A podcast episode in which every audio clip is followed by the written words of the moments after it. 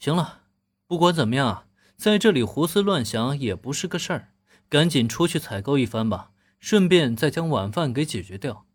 至于决定明天上学会影响到咖啡店开业这件事情，其实呢也不用太过在意，反正就算是小兰来打工，也一样得等到放学以后，大不了店铺的营业时间也是放到下午到晚间呗。自己的店铺时间还不是都由自己掌控吗？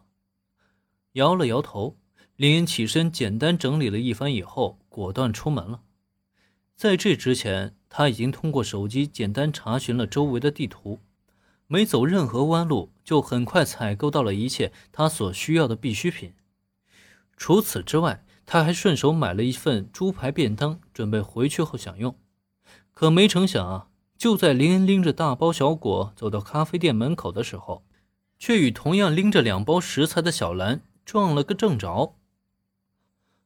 毛利同学，这么巧，你是刚刚买完菜回来吗？啊，是啊，林同学，好巧啊！你这也是去采购了吗？嗯，去买了一些生活必需品。毕竟啊，我也是刚搬来敏华町不久，还有不少东西都没置办呢。笑着朝小兰展示了一下自己的战利品，林恩简单解释了一下采购的原因。不过，就在看到其中一个袋子里装着便当盒以后，小兰的表情却是明显愣了一愣。“啊，林同学，你晚饭是打算吃便当吗？”“是啊，就我一个人，开火做饭实在有些麻烦，更何况我一会儿还得整理店铺。”索性就一切从简了。哦，这样啊，那要不然林同学就上楼一起吃个便饭吧。便当虽然便利，但终归还是没有自家的饭菜更健康呀。很是出乎林恩的意料，在知道林恩打算用便当充饥之后，小兰竟然再度向他发出了邀请。明明中午都已经蹭了一顿饭了，如果晚上再蹭的话，不太好吧？嗯，这不用麻烦了，毕竟中午都已经打扰过一次了。没关系的，今天超市可是有大减价哟，我可是买了不少打折的食材呢，我保证今天的晚饭呀，绝对不会让林同学失望的。啊，那啊，我明白了，毛利同学，就让我厚着脸皮再蹭一顿饭吧。小兰的料理啊，虽然中午才刚尝过一次，却依旧还是让林恩念念不忘。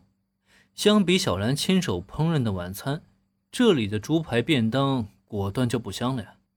至于会不会打扰到对方，反正都蹭过一顿了，再蹭第二顿又有什么关系呢？